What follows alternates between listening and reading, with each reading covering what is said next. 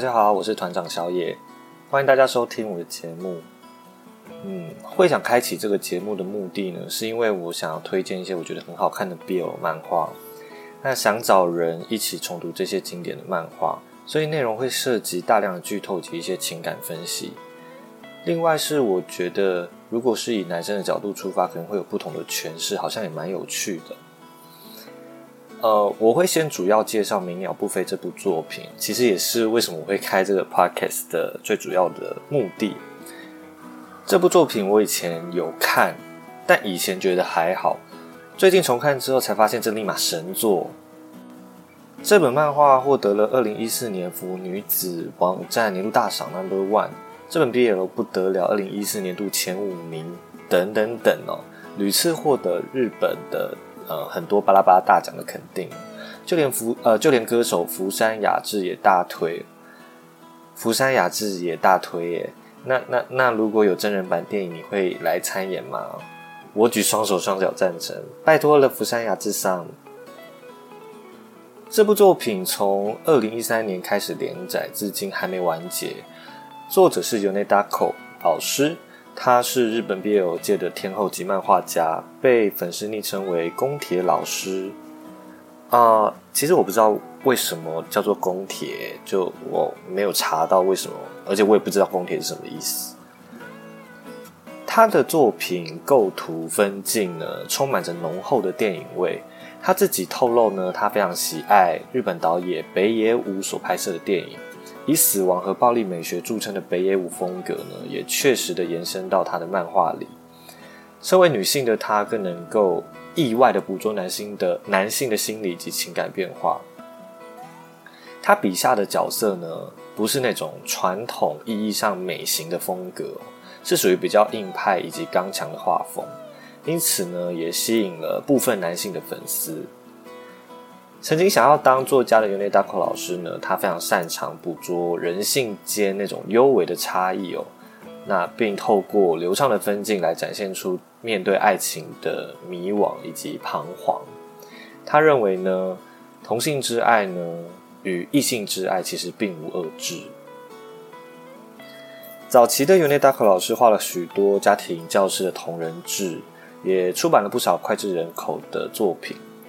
第一本单行本呢，叫做《无法碰触的爱》，发行后呢，即获得广大的回响。因为太受欢迎了，所以于二零一六年改编成电影，由日本男星谷口贤治及米原信佑担任主演，讲的是职场上司及下属两人各自拥有过去的痛苦及伤口，如何突破种种障碍，最后相爱的故事哦。这本漫画我当初也有看啊，那中间的过程是蛮揪心的，但幸好是 happy ending。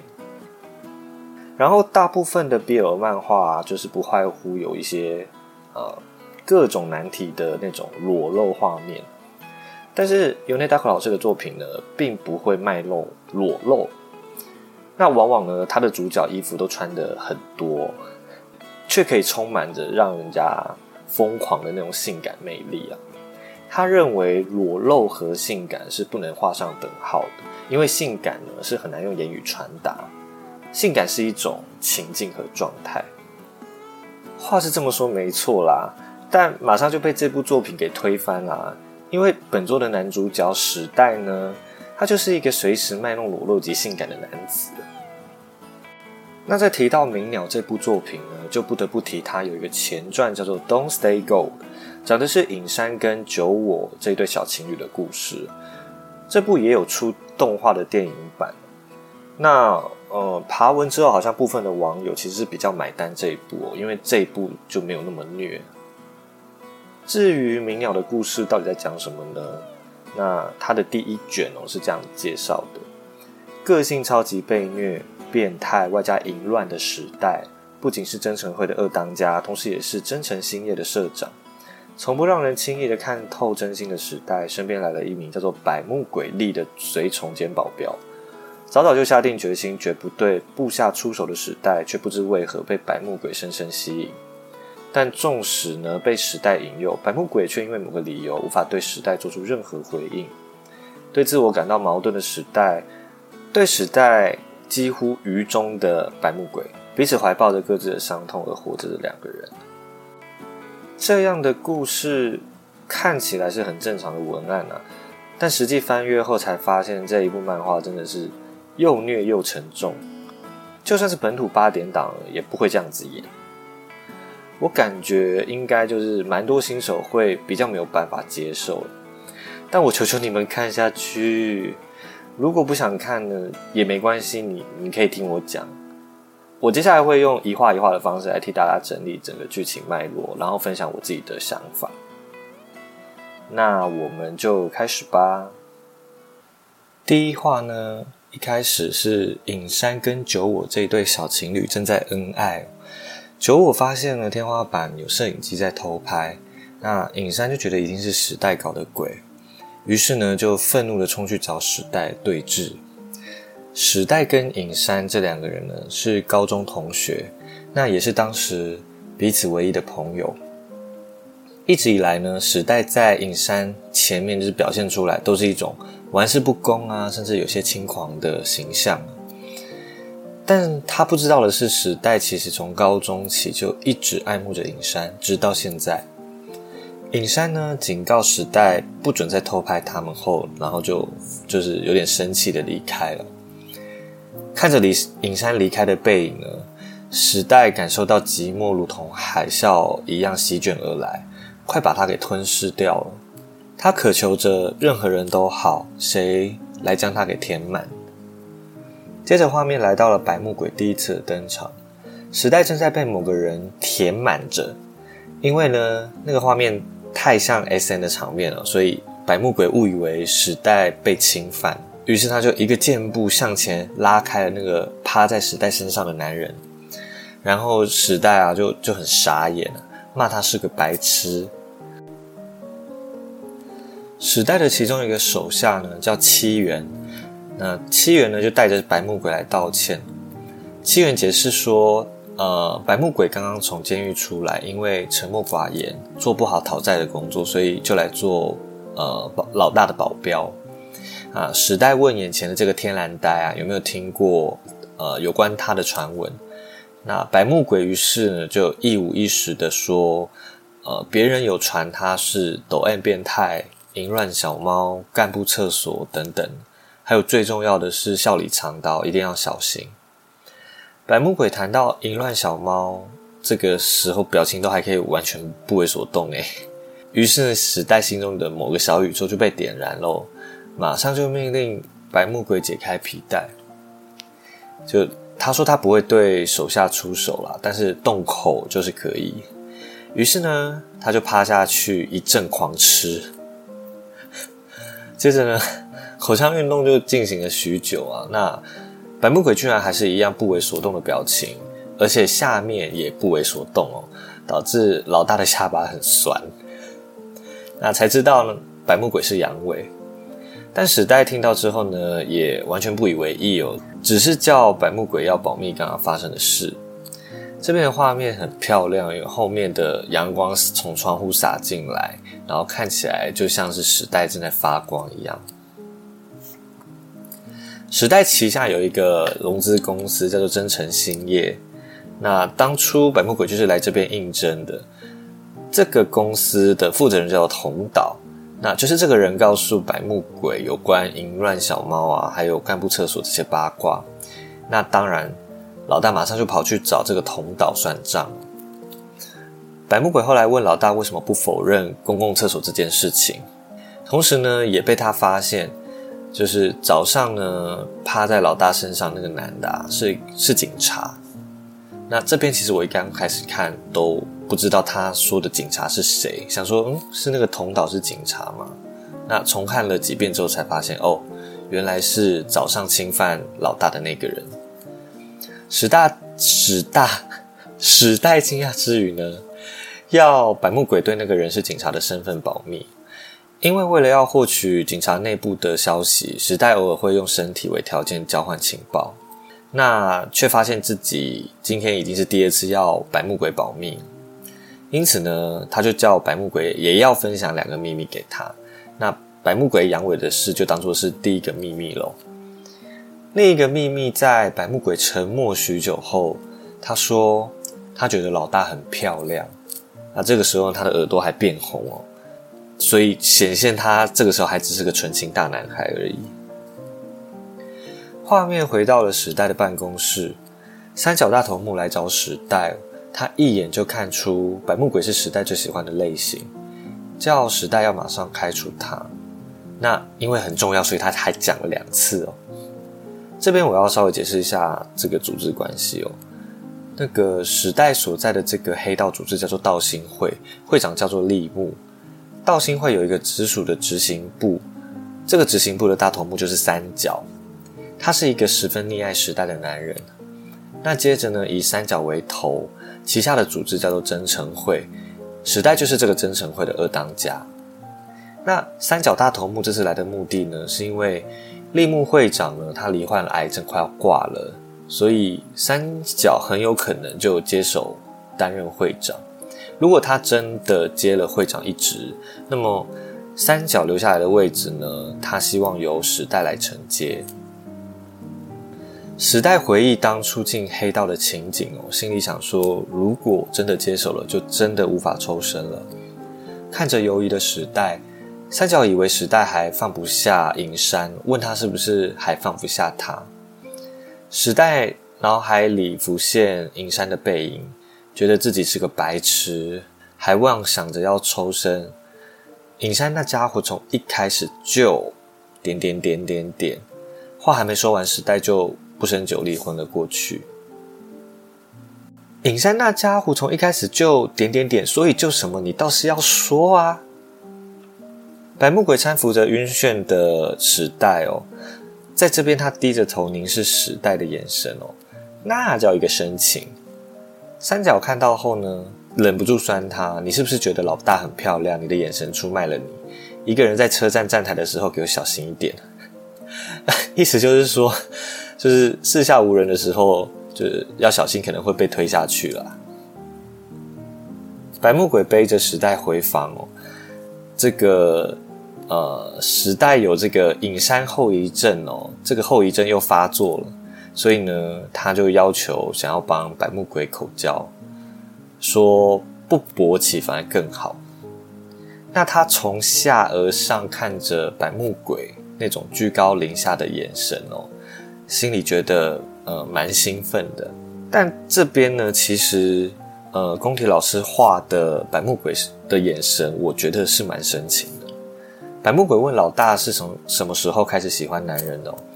时代解释说，他从来没有喜欢过男人，喜欢一个人有生以来只有一次。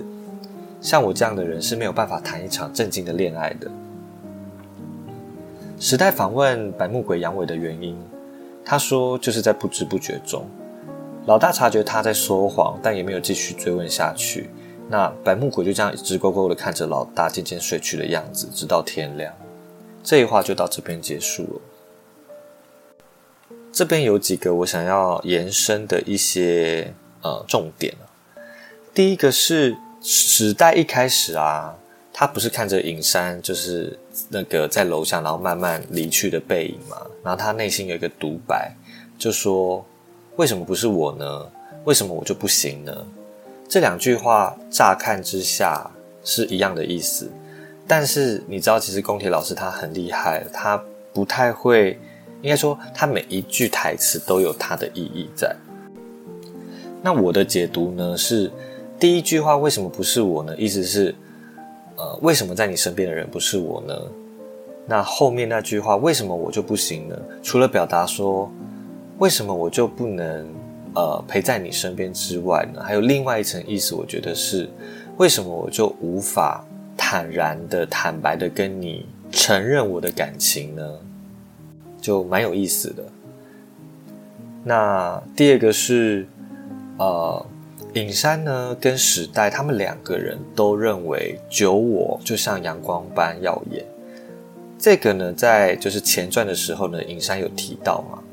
那时代呢，在这边他也觉得说，九我就像是阳光一样，那他个他自己则是像影子。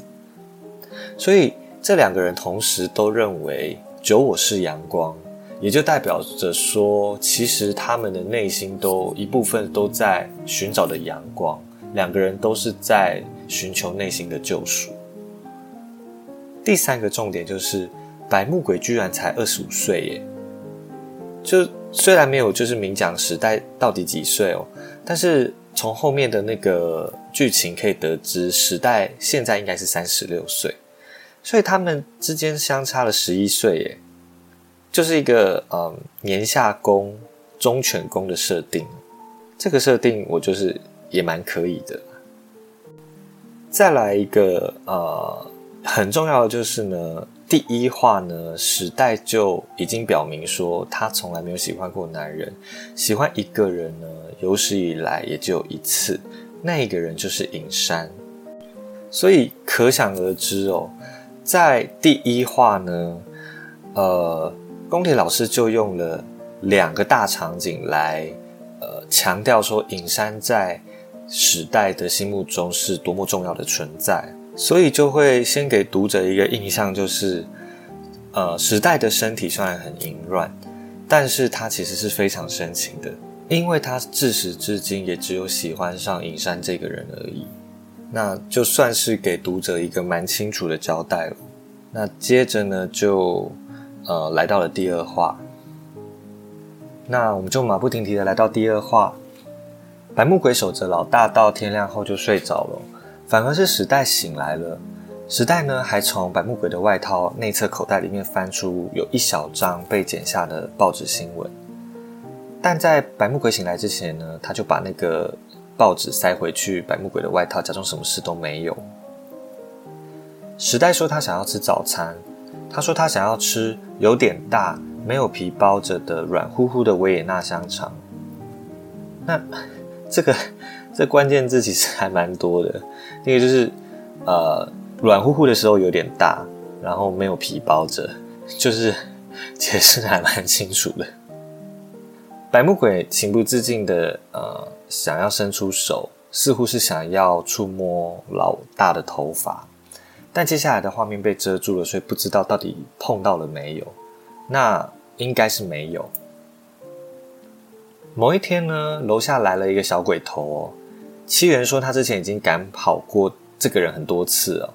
那百目鬼呢上前一看，往下，哎，往下一看才發現哦，原來是他妹妹葵。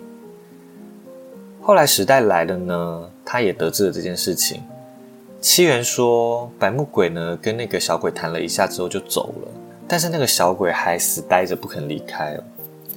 這邊七元一開始還以為那個小鬼是男的哦。但时代呢，一眼就察觉到她是女生。天空开始下起雨来，时代看着小鬼蹲坐着在那边淋雨，就于心不忍，买了一把雨伞给他。才得知原来她是白木鬼的妹妹。葵呢就请求时代开除他的哥哥，时代拒绝了。他说，因为叔叔很中意他，而且他讨厌达成别人的愿望以及被命令。时代于是就要葵今天就先回去，并且给了他一盒保险套。就其实，呃，时代一开始先是先去便利商店买保险套，那呢就想到了葵还在淋雨，那他就顺道来买了一把伞给他。那葵呢看到保险套就很害羞啊，就啊讨厌呐，那一手把那个保险套拍飞，然后就砸到了白木鬼的头上。百木鬼原本不是离开了吗？但是他应该是注意到外面下雨了，所以他才又出来想要赶妹妹离开。他说呢，他已经和家里一刀两断了。時代在旁边默默的看着，没有说任何一句话。接着画面就来到時代躺在办公室的沙发上，白木鬼站在一旁呢，因为妹妹的失礼而道歉。時代要白木鬼靠近一点。百目鬼呢，就这样子猛然的头一接近，时代捂着脸说：“太靠近了，就很显然是害羞了，你知道？”然後呢，他就拿着毛巾幫百目鬼擦頭，就像個小情侶一樣那样。但時代想到呢，那個保險套盒就剛好不偏不倚的砸到百目鬼的頭上啊，他就整個大爆笑。百目鬼看着。开怀大笑的那个老大也没有说任何话，老大问他是不是生气了，百木鬼沉默一阵子，说他没有生气。接着老大就开始询问百木的鬼的过去哦。百木鬼一开始是抵抗，不想要说。那时代威胁他说：“如果你不说的话，我就马上开除你。”原来呢，葵跟白木鬼不是亲兄妹哦。葵是呃他的父母从孤儿院领养回来的，他们相差五岁，所以他们一直很亲近。但直到中学时，白木鬼的朋友察觉到妹妹似乎对白白木鬼怀有不一样的感情，那所以之后白木鬼就开始疏远他。自此之后，妹妹就不再跟任何人说话，也不笑了。白木鬼呢，纵使察觉到妹妹的异样，知道原因是出在自己，但仍继续无视妹妹。之后的唯一一次谈话是白木鬼考上警察之后呢，即将搬去宿舍，妹妹哀求哥哥不要走，他却只用“呃，我偶尔会回来的”这样一句话打发了。他当上警察的第二年夏天，趁着在家附近巡逻，就回家了一趟。回到家却发现他的人渣父亲呢，把妹妹压在身下强暴她。那原本呢，妹妹就像人偶一样哦，面无表情。但她转头看见哥哥之后，马上就崩溃了。当时妹妹的眼神就好像在恳求哥哥不要看我。白木鬼呢，看到之后，马上就失去理智了，冲向父亲，像是要置人于死地一样，一拳一拳的揍着。后来因为没有把妹妹的事情说出来，因此就被判处故意伤害罪四年。但他却经常后悔着，怎么当时没有杀掉他。所以原来是因为这样，才导致白木鬼阳痿。时代继续问说：“既然当过警察，为什么我还要来黑道呢？”白木鬼解释说：“来黑道的原因是因为需要钱。他一开始误以为这边只是普通的金融公司。”时代问说：“那后来为什么你知道了也没离开呢？”不离开的原因是因为当时他遇见了老大。看见老大只是站在那里就非常的漂亮，觉得有这么漂亮的男人待着的世界，就算是黑道也不坏。听到这呢，时代就有一点傻眼了，我想说：哎，怎么有个木头，然后一直在那边觉得我很漂亮？这样，你是同性恋？白木鬼说他应该不是同性恋，以前也不是，但现在不举之后就不知道了，因为根本没反应。他说他从来没有遇过，也没有看过像。老大这样子的人，白木鬼问老大：“用这样的理由加入黑道，你不介意吗？”时代回说：“这只是小事一桩哦，很多人也是不知不觉跑进黑道的。当黑道的原因五花八门，没有好坏之分。”某个下雨天呢，葵又来了。时代呢，于是借机支开白木鬼，跟葵一起到咖啡厅，那就展开了一连串的对话。时代问他是不是喜欢白木鬼那葵呢？他就崩溃的说着：“就算他们是亲兄妹，他也一定会喜欢上哥哥的。”那这边其实蛮痛心的，因为呃，时代呢看着就是在大哭的妹妹啊，回想起以前自己高中痛哭的画面。就我一开始看的时候，我还没有认出原来，因为那个分镜画的还蛮隐晦的，就是没有呈现整个人的画面。所以你就只会看到一个就短头发的人，然后在那边哭。那因为是接着妹妹哭泣的画面，所以我以为是你知道同一个人。但是其实仔细看之后才发现，哦，原来那个是高中时候的时代，正在痛哭。那看着葵这样子，呃，这样子伤心难过，那时代就回想到自己以前的样子，就蛮令人心酸的。某天呢，葵呢站在楼下，白木鬼呢在楼上呢边擦着玻璃边默默的看着楼下的妹妹。老大看着烦恼的白木鬼哦，于是就设了一个局。他假装要去威胁葵，其实呢是去跟葵说，等一下白木鬼如果下来之后，要仔细的查看他外套内侧的口袋。老大讲完后呢，回去就骗了白木鬼说。他不小心泄露他阳痿的秘密，导致呢妹妹就哭得跟孩子一样。白木鬼整个大怒哦，扯着老大的领子就给他壁咚。他这时候的表情呢是融合着一种愤怒啊，还有罪恶以及不堪。老大说：“啊，原来你生气是长这样啊。”然后白木鬼就冲下去找妹妹了。最后时代回想起刚刚的场景呢，想到白木鬼因为他而愤怒，就觉得兴奋到勃起，对他就是 K 秋了。OK，那一样就是有几个重点想跟大家分享。第一个就是在呃这一话刚开始的时候，史代其实有一个独白，他说：“呃，不是他自夸，但他真的很喜欢他自己，因此他从来没有羡慕过其他人，一次也没有。”那这个画面就刚好停在白木鬼醒来的样子哦。那我的解读是呢，他虽然这样子讲，其实他内心的深处还是有点羡慕的。就羡慕说，白木鬼其实是非常在乎妹妹的，在乎到他会呃，就跟他妈妈一样，会把妹妹得奖的这个照片，呃，这个报纸报道给剪下来，然后随身带着。那这个行为呢，就呃，稍微的让时代觉得有一点羡慕。为什么会这么说呢？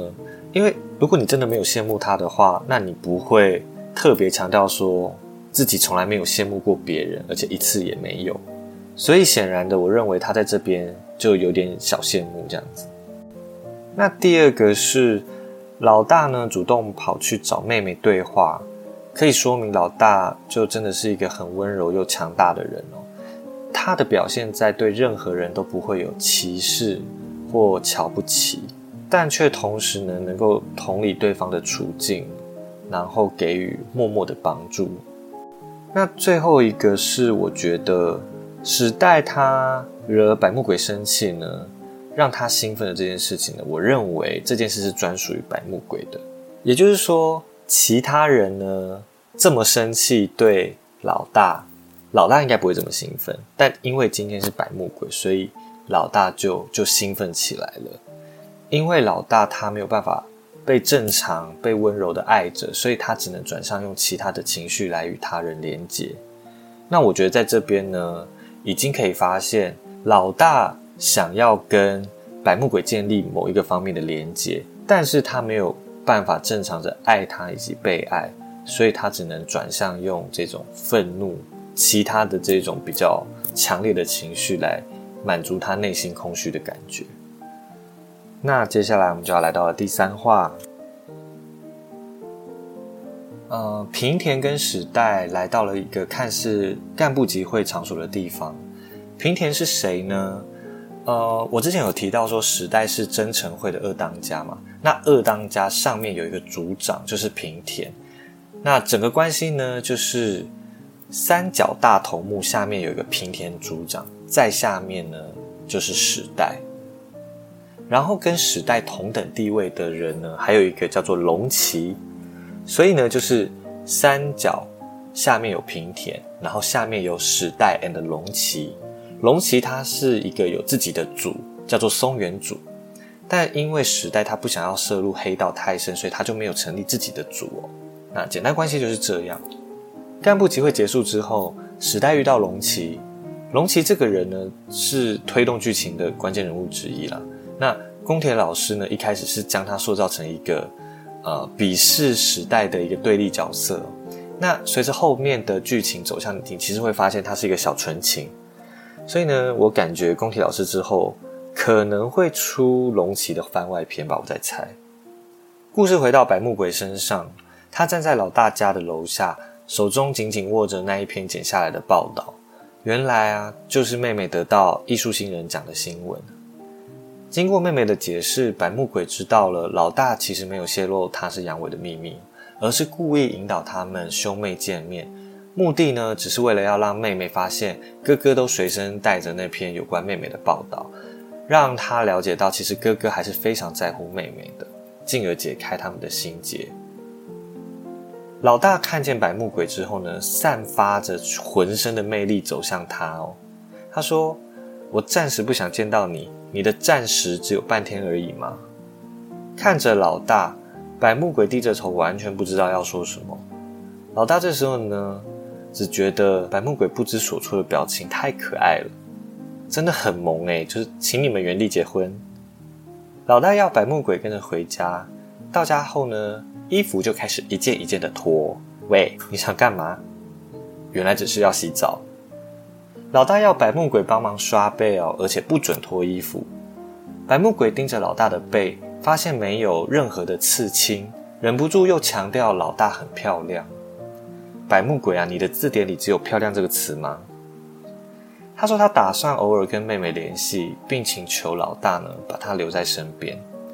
他说：“我什么都会做，只要能够留在你身边。我从来没有像这样被谁吸引过。”这这么老套的台词诶，我可以。时代没有给予正面的回应哦，他只说：“暂时不想要见你，不是因为生你的气。”不是因为生你的气，那是什么？你直接说话，你这个傲娇。然后白木鬼当然就是一脸黑人问号啊！就时代这个人呐，只要被牵引出丝毫的情愫，他就会想要用性爱来平复那个他的心情。于是乎呢，他就又开始对白木鬼口来口去哦。白木鬼这次终于伸手摸到老大的头发，他怕老大不喜欢，但老大是个抖 N 啊，反而要他用力一点。这点显然让老大很兴奋，因为除了口腔运动之外呢，手的部分也开始自我安慰了。白木鬼虽然全程红着脸，却没有移开视线。直到老大解放之后呢，呃，时代直接向白木鬼坦诚，他的确是他最喜欢的类型，但他们之间的关系就到此为止，不会再更深入。如果白木鬼受不了了，不想做了，要跟他说，现在还来得及。白木鬼沉默一阵子之后，反问他：“难道老大你想被我抱吗？”老大欲言又止。嗯，沉默了一会之后呢，他说：“你看起来是会很温柔的普通做爱，他讨厌这种。”白木鬼说他明白了，走出浴室，低头呢看着刚刚抚摸老大头发的左手。在这边呢，宫铁老师用了三格分镜来显示时代的欲言又止。然后很重要的一点是，时代回答说他讨厌普通的做爱，而不是说他不想跟白木鬼做。那第二个重点就是时代在回答这句话的时候呢，他是捂着脸的。那我发现这是只有他在被触及到很深的情感才会有的反应哦，因为后面有很多话有话到，就是只要当他被讲到一些很深沉的东西，他就直觉的捂着脸。我觉得这个是。老大，因为他无法直视内心嘛，所以这就是他一个直觉的反应。那第三话就大概是这样。那回顾一下前三话，就发现第一话是在设立史代这个人的人设。那第二话呢，主要解释了为什么白木鬼是阳痿，还有他过去那一段比较悲惨的故事。那第三话呢，就是时代呢。就从中介入，那协助了白木鬼跟他妹妹就和好这样子，那也就瞬间让那个白木鬼的忠诚度就是加一百分。白木鬼到目前为止哦，已经呃两次强调他觉得老戴很漂亮，所以你会发现他对于他的呃他觉得美的东西有一定的执着，但是他这个人傻乎乎的，就是他其实对其他事情都也不会。有什么特别的想法？但我觉得这一种人啊，反而是当他呃锁定目标，或者是他正在呃在意他呃想在意的事情的时候，他就会变得非常的有行动力，而且非常执着。所以到这边呢，白木鬼的人设其实也差不多确立了。那其实以一个就 BL 的漫画来讲的话，因为 BL 基本上都是围绕着感情面比较多嘛，那它的步调算是蛮快的，就用呃短短的三话的篇幅，就大概确立了人物的性格走向，还有以前发生的一些事情。那但是因为时代呢，它的呃。它的背景故事是非常复杂的，所以之后呢还会花很长的篇幅来慢慢带到时代的过去跟他的内心。就很多事是我重新再看了之后才有新的想法。OK，那以上就是啊《鸣鸟不飞》这部漫画前三话的大致的那个剧情脉络。哎，都我是不是讲的太多了？以我这个速度跟这个频率，我不知道我要讲到什么时候哎。但我真的是还蛮想要，就是仔细的跟大家去梳理这个剧情的脉络。也因为呢，就是前面呢，就是前面这几话第一卷的内容都是在呃有很多内心的独白跟那个对话，我觉得真的很重要，可以让大家呢在剧情推动的同时，也可以更了解说这个人的心境变化。对，所以我大我应该前面还是会用这样的方式去去梳理这个剧情啊。那后面呢，就是等到剧情比较紧凑之后呢，我就会用比较呃大纲的方式啊，讲述讲述就是发生的事情，就比较不会像是这样子一段一段的带。然后之后的故事呢，应该就是会牵涉到比较多性爱的画面啊，还有一些比较十八禁的内容。我会尽量讲的比较不那么露骨啦，对。那中间可能也会穿插一些我个人的小吐槽啊，或者是我自己讲到一半，然后突然觉得很萌，然后被被抚到，然后就比较兴奋这样子。那大家就麻烦体谅一下。